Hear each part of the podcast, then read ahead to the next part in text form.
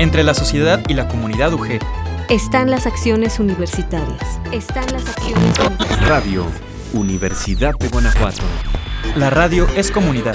La universidad es La radio es comunidad. Es la gente. El conocimiento. La universidad Son acciones. es. Se trata de vinculación. ¿Y la participación? Radio Exacto.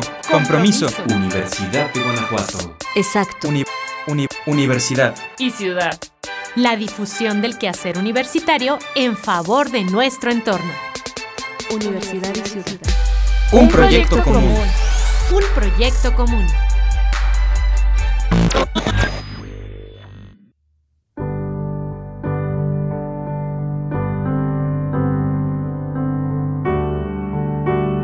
Bienvenidos, bienvenidas a un episodio más del programa Universidad y Ciudad.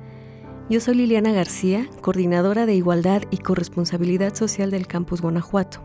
Este programa se realiza en colaboración con esta coordinación y el Sistema de Radio, Televisión e Hipermedia de la Universidad de Guanajuato. Nos reunimos para hablar de acciones que llevan a cabo la comunidad universitaria en favor de la sociedad. Aquí atestiguamos que la responsabilidad universitaria consiste en sabernos parte de la sociedad, que no somos un islote, sino parte intrínseca de la misma. La producción de este programa está a cargo de Ana Robles y Mario Vargas. Estamos transmitiendo desde Casa de Moneda, en el centro de la ciudad de Guanajuato, y les invitamos a seguir las redes en Facebook, Radio Universidad de Guanajuato, Ciudad UG y Campus Guanajuato. También les invitamos a descargar la aplicación Radio y Televisión UG, donde podrán tener acceso a los contenidos desde cualquier lugar y en cualquier momento. El día de hoy conversaremos con Geraldine Torres, Aurora Villarreal, Paulina Mendoza y Débora Bisulto, estudiante del doctorado en Química en la Universidad de Guanajuato, para hablar de el proyecto Pastita, un espacio de resistencia. Las tenemos en cabina y será un gusto escuchar esta entrevista.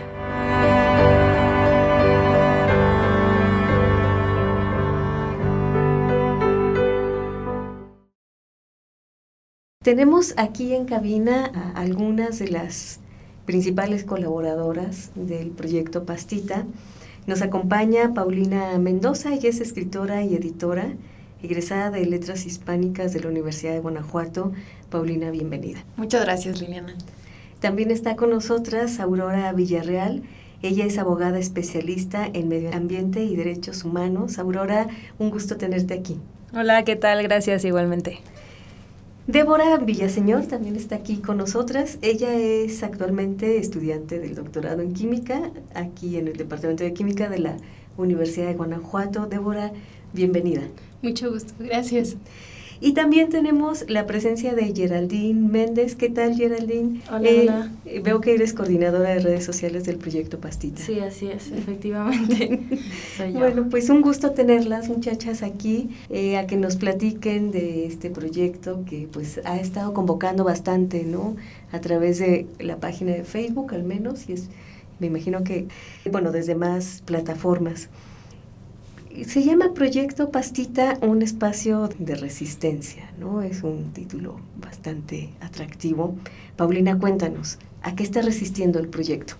Pues bueno, muchas gracias Liliana otra vez por la invitación y estoy muy contenta de estar con ustedes y también con mis compañeras del proyecto que al unir fuerzas pues hemos hecho que justo sea un espacio de resistencia. Y bueno, está resistiendo a las formas que nos han dicho sobre que ya no podemos imaginar sobre un mundo mejor, ¿no? Por, ejemplo, pues sabemos que un gran problema en la actualidad es el cambio climático y las consecuencias las estamos viviendo ahora. Bueno, y las hemos vivido desde ya hace mucho tiempo. Sin embargo, las políticas ambientales en México y también internacionalmente, pues no se han acatado como tienen que ser, ¿no? Bueno, digamos que eso es en un poco ya en teoría, estamos resistiendo justo a, a estas consecuencias, quizá de una mala administración sobre nuestros recursos que tiene la humanidad, pero bueno, también estamos resistiendo a un impedimento, al impedimento que se nos ha impuesto como de que ya no podemos organizarnos para hacer ciertas cuestiones comunales que nos sirven para resistir, ¿no? Entonces, Proyecto Pastita surgió por eso, surgió por iniciativa de mi vecino y amigo, que se llama Mike Stetz, que ahora mismo no viene porque no está en el país. Digamos, él empezó a ir al río con un costal y de repente pues también me invitó a mí y a otros vecinos y de, ah, vamos a limpiar.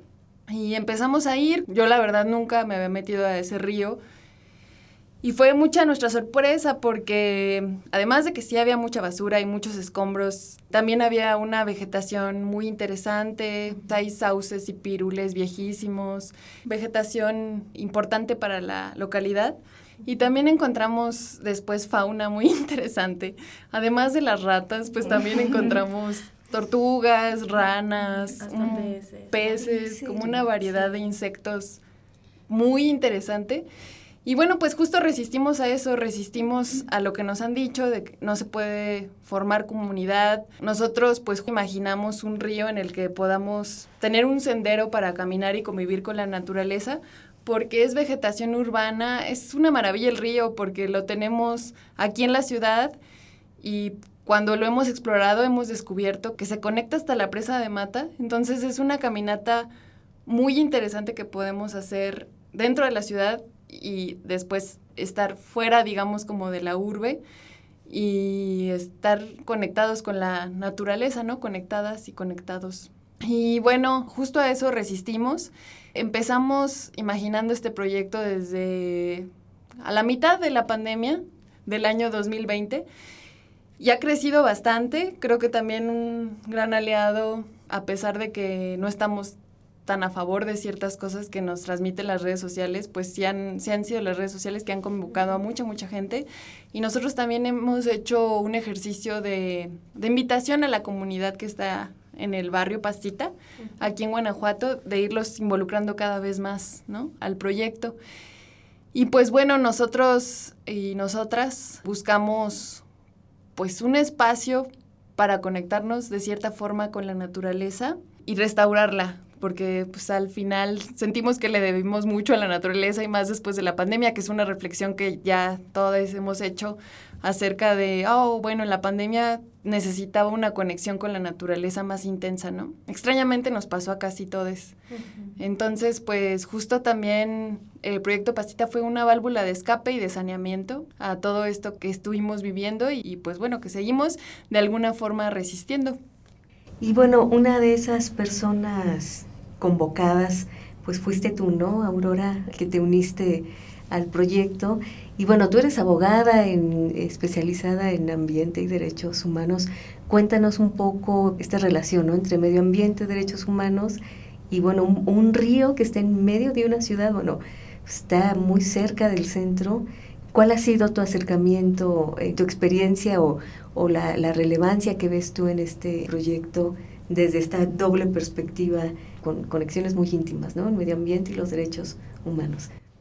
Sí, para mí fue muy llamativo porque pues ya había conocido eh, a Paulina y a Maika y me acuerdo que también Maika me decía esta parte como de sí, vamos a la limpieza, no sé qué. Como que no veía la trascendencia, como que mi visión estaba un poco coartada en cuanto a qué se refería esto de ir al río a limpiar, ¿no?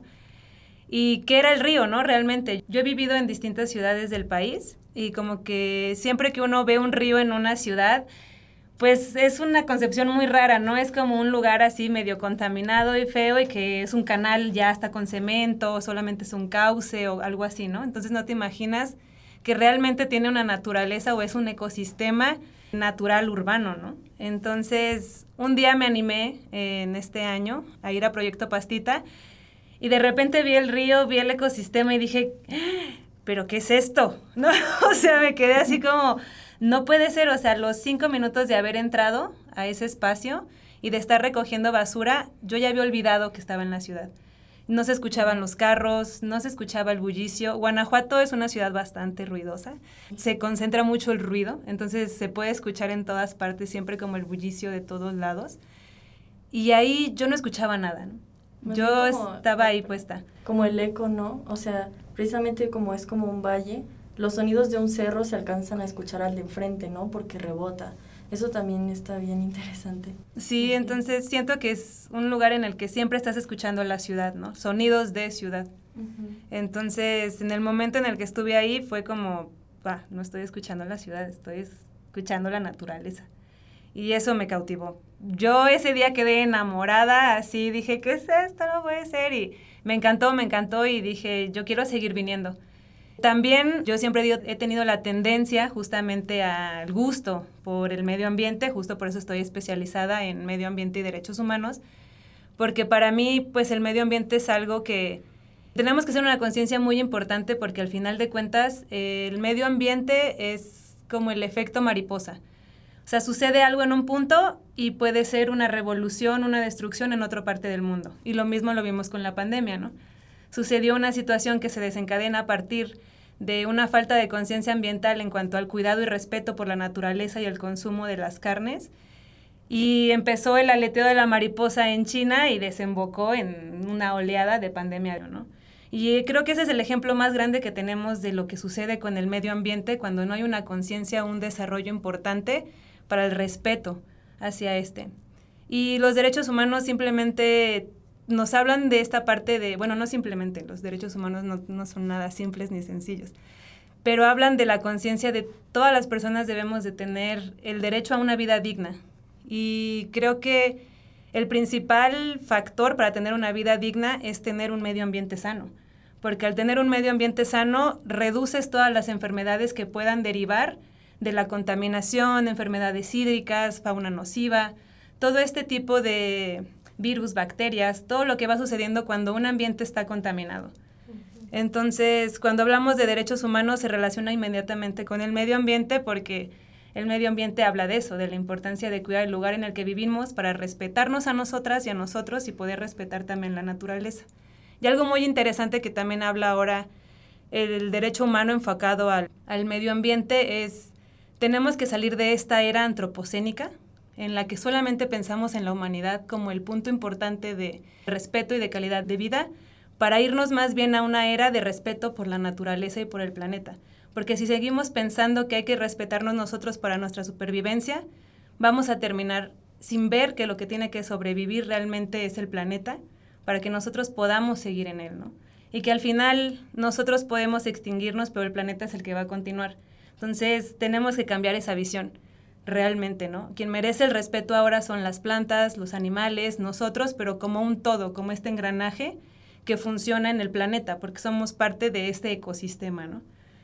Y bueno, algo más de lo que a mí me ha gustado del proyecto es la parte en la que ha sido todo, todo, todo, todo desde la participación ciudadana, como el motor de la gente de decir, quiero hacer algo, quiero modificar esto quiero regalarle este espacio a generaciones futuras. Y aquí me gustaría comentar algo que el día de hoy sucedió. Eh, estuvimos en el, en el río haciendo otro de los accesos para poder continuar con la limpieza y la restauración del espacio. Y varias señoras ya grandes se acercaron y decían, qué bueno que están haciendo esto, porque yo me acuerdo cuando era pequeña, nosotros veníamos y nosotras veníamos a jugar al río. Más o menos las señoras que se acercaron tendrían como entre 60 y 75 años pero ellas nos decían, yo venía aquí a jugar de niña, nosotros veníamos aquí a jugar de niños. Y no sé, en algún punto desapareció ese espacio, se volvió el basurero de repente, donde la gente fue a tirar, donde los desagües, donde se descuidó. Y entonces ya los niños no fueron a ese espacio. Y entonces se nos priva también de un derecho a tener espacios verdes en los que podamos recrearnos, espacios públicos de naturaleza urbana en los que podamos ir, ¿no? Incluso se violenta el derecho a una recreación sana, ¿no? Por ejemplo. Entonces, es cómo sucedió eso, en qué momento pasó de qué generación a qué generación desaparecer el hecho de que ese espacio era un lugar para aprender a nadar, para jugar, para correr, para convivir con la naturaleza, a volverse un basurero.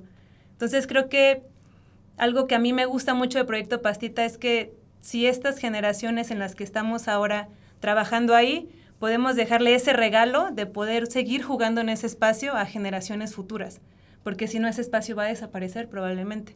Ese espacio va a volver a ser una cifra más de los ríos que se han echado a perder en México o una cifra más de las zonas naturales urbanas que se han extinto en el país, ¿no? Entonces, bueno, yo ahí cerraría con, con mi amor por el proyecto Pastita. bueno, pues es que, claro, es esto que mencionas, ¿no? De para poder estar bien, o, o lo que decía Paulina, ¿no? Imaginar un mundo mejor, que sí que es posible y es muy revolucionario pensarlo, ¿no? Muy resistente eh, pensarlo, pues no nos podemos pensar como distintas de la naturaleza, ¿no? Pero somos naturaleza, ¿no? O sea, somos parte, parte de ella y el proyecto Pastita, pues justo allí a un paso de escuchar la ciudad, después escuchamos ranas o el, el propio correr del agua, ¿no? Que bueno, lo del agua, Débora, pues es, es lo tuyo, ¿no? Sí. Has estado estudiando el agua desde muy joven. Bueno, eres muy joven, pero Eres desde más todavía más joven. Y supongo que eso fue una de las cosas que te llamó la atención de Proyecto Pastita. Cuéntanos, desde tu ámbito de especialidad, que es el estudio del agua, ¿qué has visto y qué, qué se está haciendo y qué se puede hacer con ese río? Sí, muchas gracias por la invitación y, estoy muy honrada de estar aquí con todas mis compañeras. Todos somos voluntarios y la verdad es que todos eh, son muy buenas personas y aportan en, en lo que pueden, ¿no? Entonces estoy muy, muy orgullosa de estar, de ser parte de. Y bueno, del agua, hace poquito fuimos y el agua, curiosamente nada más, como una experiencia de decir, esto me llamó la atención porque el agua que tiene el río Pasita es ahorita es transparente. Entonces, este, de hecho te dan ganas de aventarte. si vas te dan ganas de aventarte y todo. Y es lo mismo que viene eh, el agua de la presa de Mata, también el agua de la presa de Mata está muy transparente. Y la verdad, comparado con otros ríos, como dice Aurora, el río Turbio, si tienen eh, poco gusto de conocerlo, pues ah, no, está de- demasiado turbio. Entonces, con respecto al agua, hay algunos eh, detalles que existen en el río Pastita. Nosotros eh, caracterizamos ah, solamente en una temporada y por una sola toma de muestra. Y em, las medidas que nosotros hicimos están dentro de lo normal en una agua superficial. O sea, en términos generales no hay una contaminación, o sea, es súper seguro entrar y estar ahí, ¿no? Y convivir. Claro, en términos estrictos, pues tenemos que hacer una caracterización completa por temporada, diferentes tomas de muestra en todo el día y todo el rollo, ¿no? Pero para esto se necesita apoyo y pues necesitamos apoyo para hacer este tipo de, de- de caracterización. Y bueno, si alguien está interesado que nos, que nos está escuchando, pues bienvenidos a apoyo. sí. Y aparte, la otra característica que tiene es que a un lado, entubado, viene el río de agua residual, porque tiene como boquetes de aireamiento, entonces eso nos va a generar un mal olor. Y la gente tiene una mala percepción del río precisamente por eso.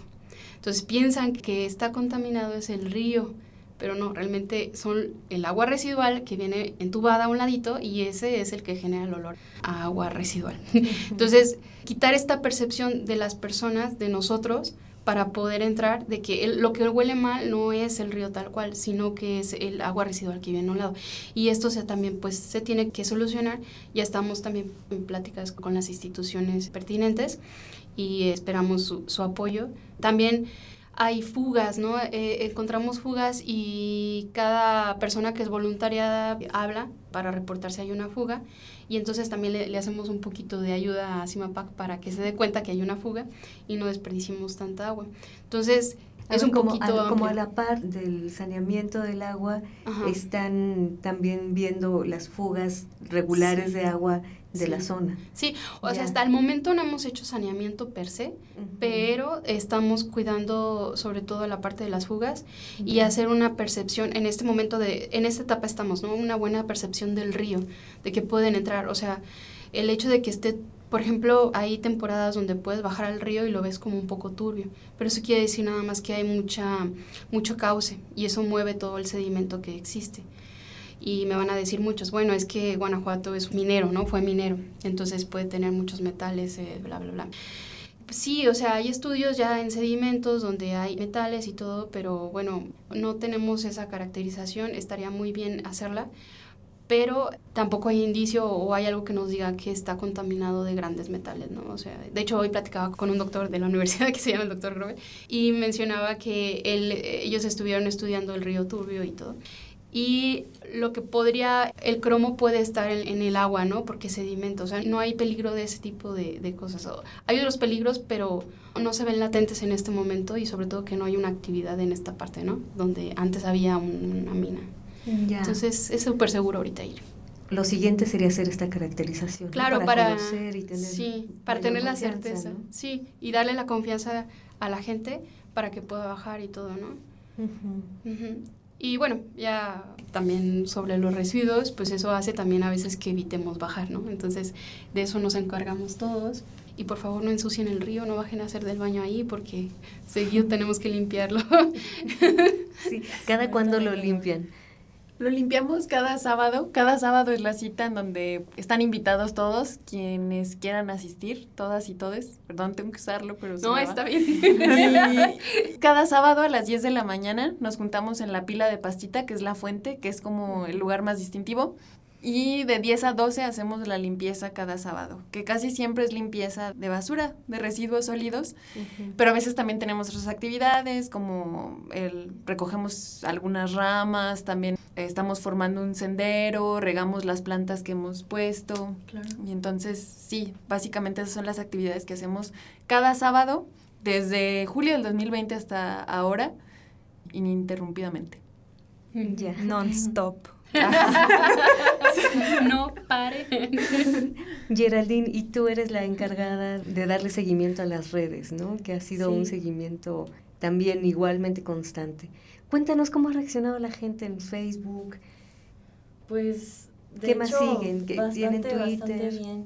No, mira, ahorita por lo pronto tenemos Facebook, Instagram, que son los más activos.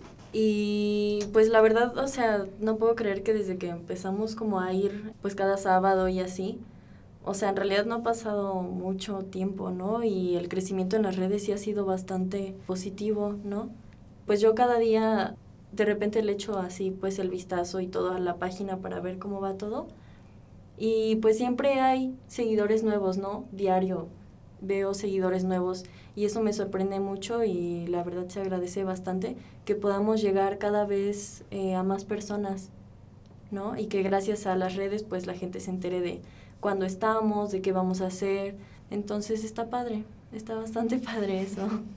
Sí, bueno, he visto que han hecho diferentes actividades, ¿no? Vi de un mural, una ofrenda, la posada, ¿no? Que Sí. en este espacio, ¿no? Como estaba señalando Aurora, ¿no? Como es un espacio de encuentro, que es también una de las de los objetivos de este proyecto, ¿no? Y ya está Claro. siendo un, un Sí, espacio pues, de de encuentro. hecho, ¿Qué más han hecho? Después de la pandemia de estar todos encerrados, sí fue bastante, pues, de agradecerse, ¿no? Poder volver a ser comunidad, conocer gente. Yo tengo muy, muy buenas amistades gracias al proyecto, ¿no? La verdad es que, pues sí, efectivamente después de estar encerradas así, sin hacer nuevas amistades, ¿no? Sin socializar, pues sí es muy bonito volver a conocer gente, ¿no? Y pues yo creo que sí es necesario, ¿no? Como seres humanos y como seres sociales que somos, pues sí, hacer comunidad, como dices, Pau. Pues sí, dentro justo también como dice Gerald, el proyecto nos ha permitido hacer comunidad y conocer nuevas personas a través de también ciertos eventos que pues son de cohesión social, como por ejemplo eh, empezamos a hacer un altar de muertos en la ofrenda del 2020 y también hicimos la ofrenda del 2021.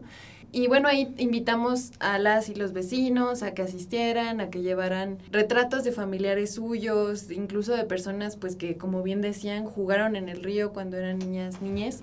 Y después de eso tuvimos eh, otros eventos, uno muy importante que fue muy significativo, fue el memorial para las personas que fallecieron a causa del COVID. Y ese memorial fue significativo porque invitamos también a toda la comunidad a que plantara en el río en memoria a las personas fallecidas. Y es significativo porque este proyecto surgió eh, en la pandemia y porque, bueno, yo creo que todos nos tocó de cierta forma perder a alguien o si no perder a alguien, pues acompañar a alguien que perdió a una persona querida. Y entonces, de esa manera, recordamos a quienes se fueron, pero en un entorno natural y con esta esperanza, ¿no? De crear nueva vida a través de la naturaleza.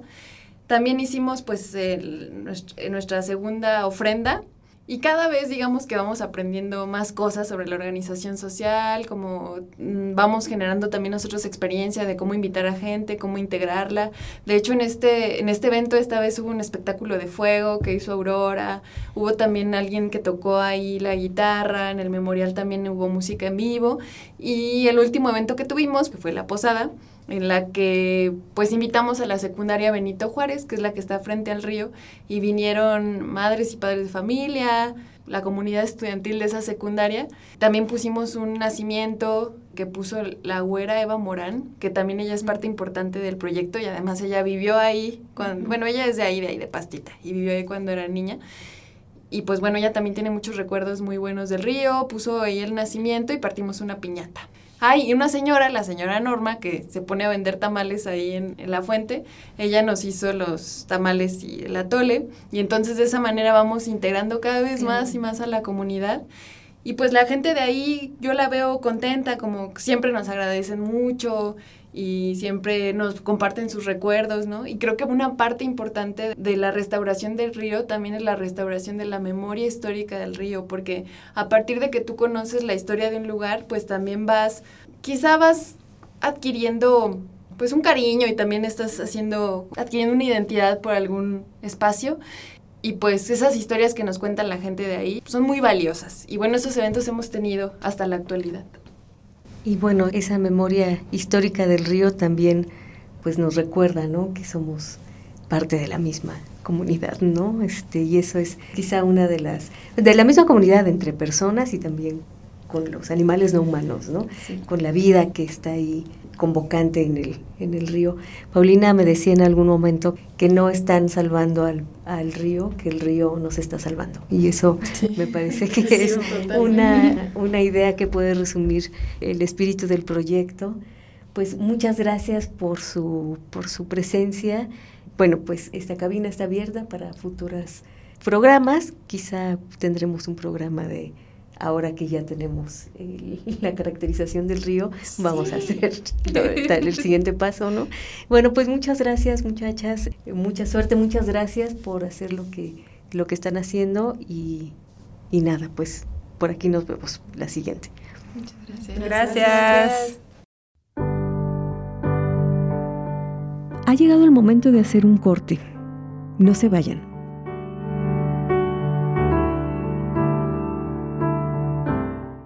Estás escuchando Universidad y Ciudad. No te despegues. Ya regresamos. Universidad y Ciudad. Un proyecto común.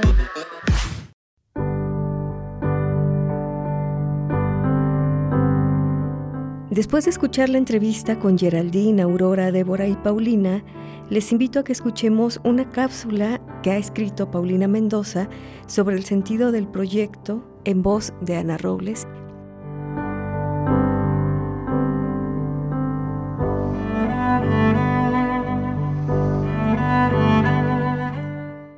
Aquí todos participan. Universidad y ciudad.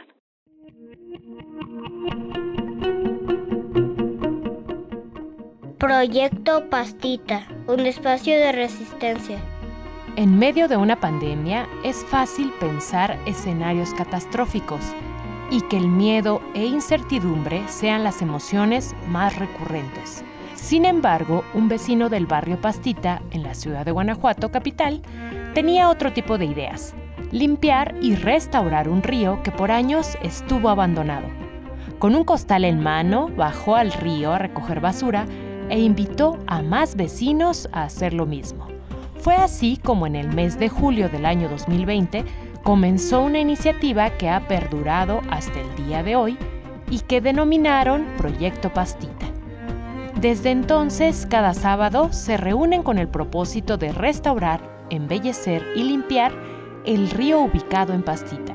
Al explorar y caminar por los senderos de ese ecosistema urbano que además forma parte de la identidad e historia de la ciudad, se han llevado varias sorpresas al observar la belleza de su vegetación y lo extraordinario que ha sido encontrarse con ranas, sapos, peces y hasta tortugas la comunidad de voluntarios ha ido creciendo más y más, lo que los ha llevado a reflexionar y convencerlos acerca de los beneficios de la naturaleza en la actualidad. pues estamos inmersos en una conexión virtual intensificada a causa de la pandemia y cada vez menos cerca de los árboles, las montañas, los ríos.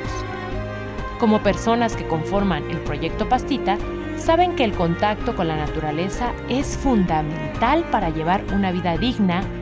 Su comunidad es una comunidad abierta a la diversidad y a compartir experiencias de resistencia en un mundo cada vez más alejado del cuidado de nuestro entorno.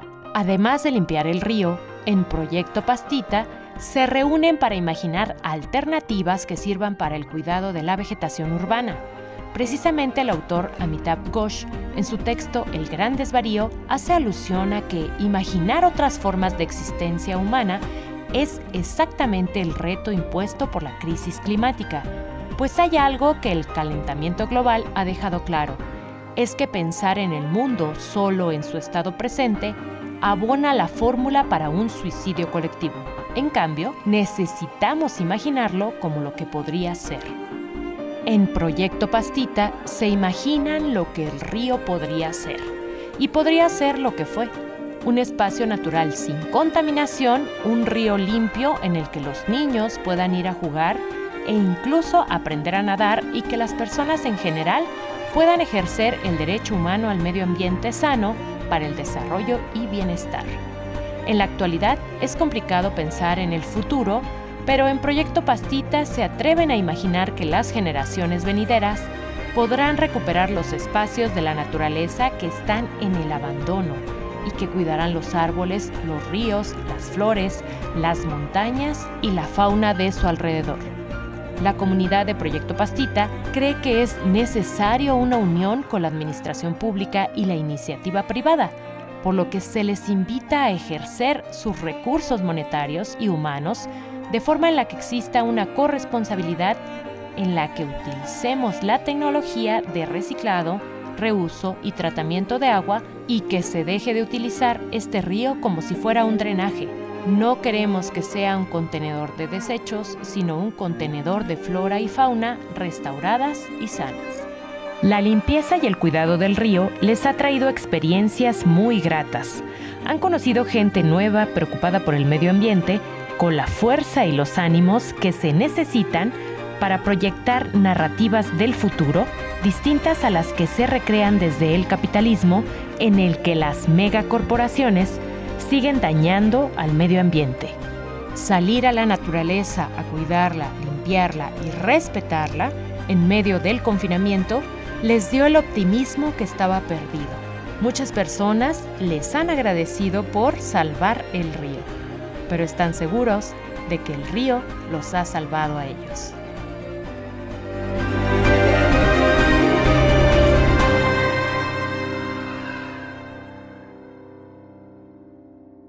Bueno, y les quiero platicar que a la, a la gente de radio, a nuestros compañeros y compañeras, pues les gustó mucho ir a los lugares donde se llevan a cabo estos proyectos y han preparado una nueva crónica, fueron a ayudar a limpiar el río Pastita y prepararon una crónica que les invito a que escuchemos. En Guanajuato se dice que todos los callejones te llevan al centro. Lo que no se dice es a dónde paran los desechos de todo lo que consumimos o el impacto que nuestra falta de conciencia social provoca en los recursos naturales.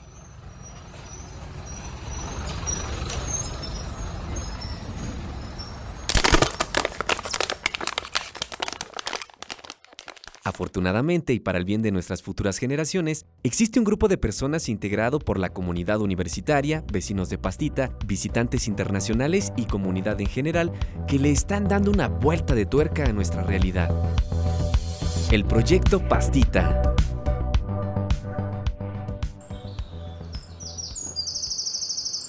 Estamos con Aurora Villarreal, integrante de esta importante iniciativa. Dinos, ¿Qué representa para ti ayudar al medio ambiente y conectarte con la naturaleza a través del proyecto Pastita? Me cambió completamente la perspectiva. Fue como de la ciudad entrar, eh, de repente eh, como sumergirme en un ecosistema completamente distinto al urbano, por así llamarlo, ¿no? Entonces yo dije, ¿qué onda? ¿Qué es esto, no? Ah, de repente fueron así como cinco minutos en los que todo el bullicio de la ciudad desapareció, en el que la conexión directa con la naturaleza fue como armoniosa. De repente llegar desde esta parte de caminar de la ciudad, bajar, ah, sí, préstame los sacos, voy a recoger basura y de repente solo sentir paz, solo sentir que estoy aquí y sentirme a gusto, respirar y todo esto. Y eso fue lo que me enamoró. Creo que este espacio tiene una magia que debemos de seguir procurando, que debemos de seguir conservando y cuidando. Y el hecho de que podamos venir aquí cada sábado a recoger estos residuos eh, es algo que no solo te conecta con el medio ambiente o no solamente te conecta con tus raíces, que hemos perdido en muchas ocasiones porque estamos muy, muy desconectados y desconectadas a veces de todo este conocimiento ancestral y de toda esta sensación natural que la ciudad pues nos quita porque nos pone cemento en vez de ponernos árboles y pasto, ¿no? Y pues bueno, no solamente está esa parte, sino el hecho de poder estar eh, cuidando y limpiando este espacio y claro, poco a poco pues la intención es que también este vertimiento de residuos sólidos que se hace, pues cada vez vaya disminuyendo también por parte de, de las personas en el barrio. Hay una energía extraordinaria en este lugar. Hay niñas, niños, jóvenes, adultos y nos sentimos como en casa porque sabemos que la comunidad universitaria ha tenido una participación importante en esta trascendente iniciativa. Y para conocer más sobre sus aportaciones, platicamos con Geraldine Méndez, coordinadora de redes sociales del proyecto. Cuéntanos sobre esto. Sí, sí conozco a muchos voluntarios que han venido, que son estudiantes de la universidad y han apoyado mucho. Por ejemplo, Débora es una gran miembro del proyecto también y ella está en el área de química, me parece. Entonces ella ha tomado muestras del agua eh, para analizar los compuestos que tiene, para ver si está saludable, qué podemos hacer para conservar saludable el agua y cosas así. Entonces, sí han ayudado en, muchas cosas, o sea, son trabajos que se agradecen mucho por parte de la universidad misma, ¿no? Que son personas que no tienen como, uh, pues, intereses eh, de por medio, ¿no? Simplemente Débora le gusta el río, ha estado aquí, le gusta, pues, el agua y lo relaciona todo con su carrera, entonces está muy bonito eso. Pero pues hay muchas otras personas de la universidad en otras áreas que también han venido. ¿Cuál es la participación de la comunidad? Vemos que hay niños por aquí. Sí, pues la, participación ha sido bastante buena.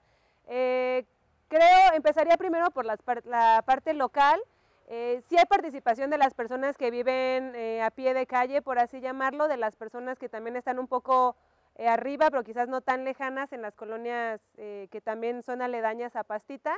Sí ha habido buena participación. En momentos no todas las personas pueden estar constantemente viniendo porque pues, es como todos los sábados estamos aquí, pero bueno, la respuesta ha sido buena. Incluso la respuesta de las personas que trabajan en los comercios locales ha sido muy, muy, muy buena. Nos han apoyado en muchas ocasiones, tanto el director de la escuela, la señora de la panadería Yeye, eh, las personas de la carnicería, de las abarroterías, eh, incluso de algunas otras que se me pueden estar escapando, de la Galería de Espacio Mutante. O sea, varias personas que también viven aquí en Pastita, que no a lo mejor vienen a limpiar, pero que de una u otra manera nos han aportado cosas, ya sea desde un recurso económico para poder continuar con las preservaciones y restauraciones del espacio, para la compra de material, justo con la donación de algunos insumos cuando tenemos sed o cuando tenemos hambre, de repente llegan incluso comercios locales, eh, mucho pan o chiquito café, nos han regalado comida, ¿no? De repente. Entonces muchas de las personas de la comunidad, tanto local del barrio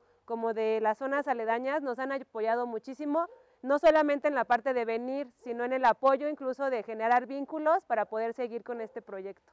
Los sábados por las mañanas es de ponerse los guantes, tomar un costal y recoger los desechos en el río Pastita. Mucha basura la que encontramos.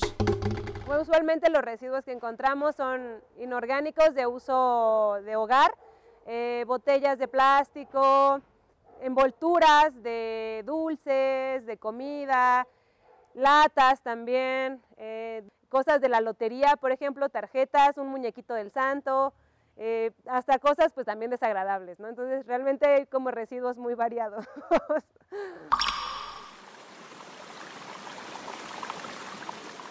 El correr del agua, observar que la flora y fauna van recuperándose, pero seguir viendo que la gente continúa arrojando basura, genera una sensación parecida en un primer momento a la de recostarse en los pastitos, a matar el tiempo y a la vez la de contemplar desde la cima de la bufa el fiero impacto que hemos causado a la naturaleza. Creo que esto se ha reflejado en los murales que se encuentran en distintas partes del río Pastita, Geraldine. De hecho, en la entrada del río, la entrada principal, hay otro que estamos haciendo en, la pared, pero pues todavía no lo terminamos, estamos en proceso de... Eh, eso por una parte de los mosaicos, ¿no? Los murales que están pintados en los contenedores de basura han sido distintas personas, por ejemplo, Espacio Mutante, eh, estuvieron muy involucrados, hicieron pues uno de, los murales, otro chico que es tatuador, este, también hizo el, el del pez que está saliendo del agua así, súper contaminado. ¿Y cuál más? Ah, bueno, hicimos uno más para allá, para el, el rumbo de la entrada de Olga Costa, pero pues no es tan visible.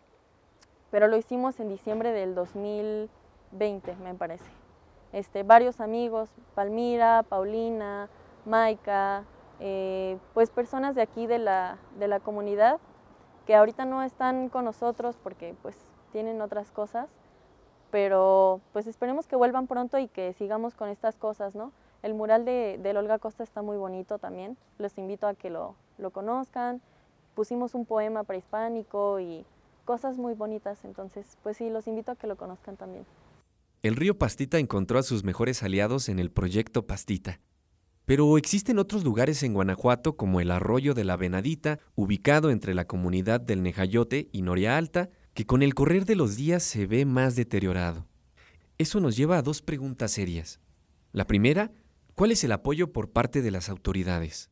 Por parte del municipio hemos recibido el apoyo de camiones este, que vienen a ayudarnos con escombro, cosas más grandes y pesadas que hemos sacado también. Pues más que nada también ha sido un trabajo muy nuestro.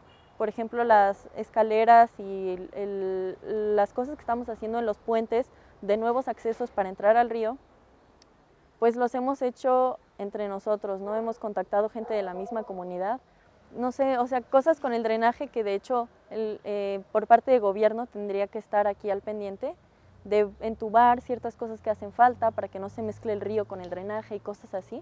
¿Qué hace falta para que este movimiento siga creciendo y se expanda a otras zonas de la ciudad?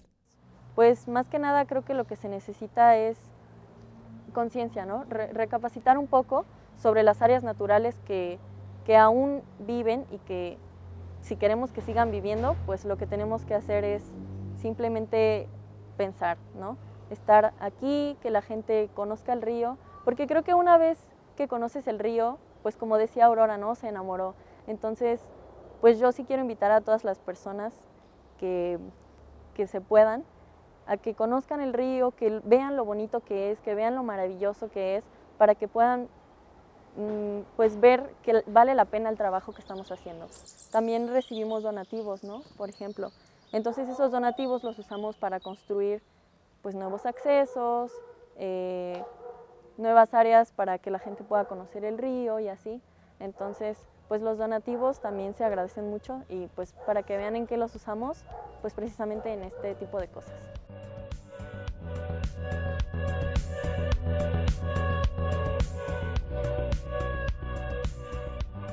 La pandemia mundial de coronavirus significó para estas personas valorar su vínculo con la naturaleza. Hoy, sujetos todavía por el virus, atrevámonos a llamarle a este movimiento la variante pastita. Sí, un enfoque totalmente diferente de lo que pensamos cuando hablamos de contagios. Este es uno muy positivo, que convirtió un río contaminado y abandonado en un hogar de ilusiones y deseos por un futuro mejor. Si la ola de la variante pastita entrara a todos los hogares cuevanenses, ¿qué podríamos lograr?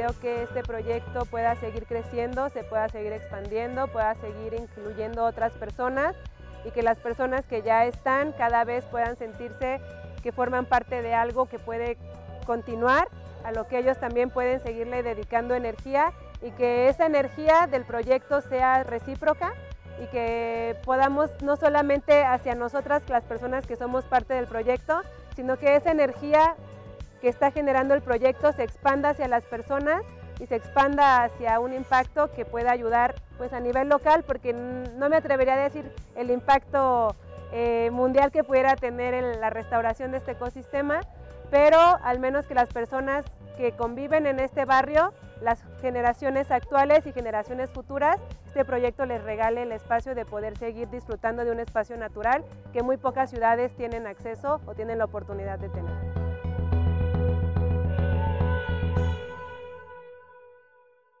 Tú y yo somos un proyecto común. Hemos llegado al final de este episodio. Agradecemos enormemente su escucha y les invitamos en el siguiente. Me despido. Soy Liliana García, coordinadora de Igualdad y Corresponsabilidad Social del Campus Guanajuato, colaborando con el Sistema de Radio, Televisión e Hipermedia de la Universidad de Guanajuato para este programa Universidad y Ciudad, cuya producción corre a cargo de Ana Robles y Mario Vargas. Hasta la próxima.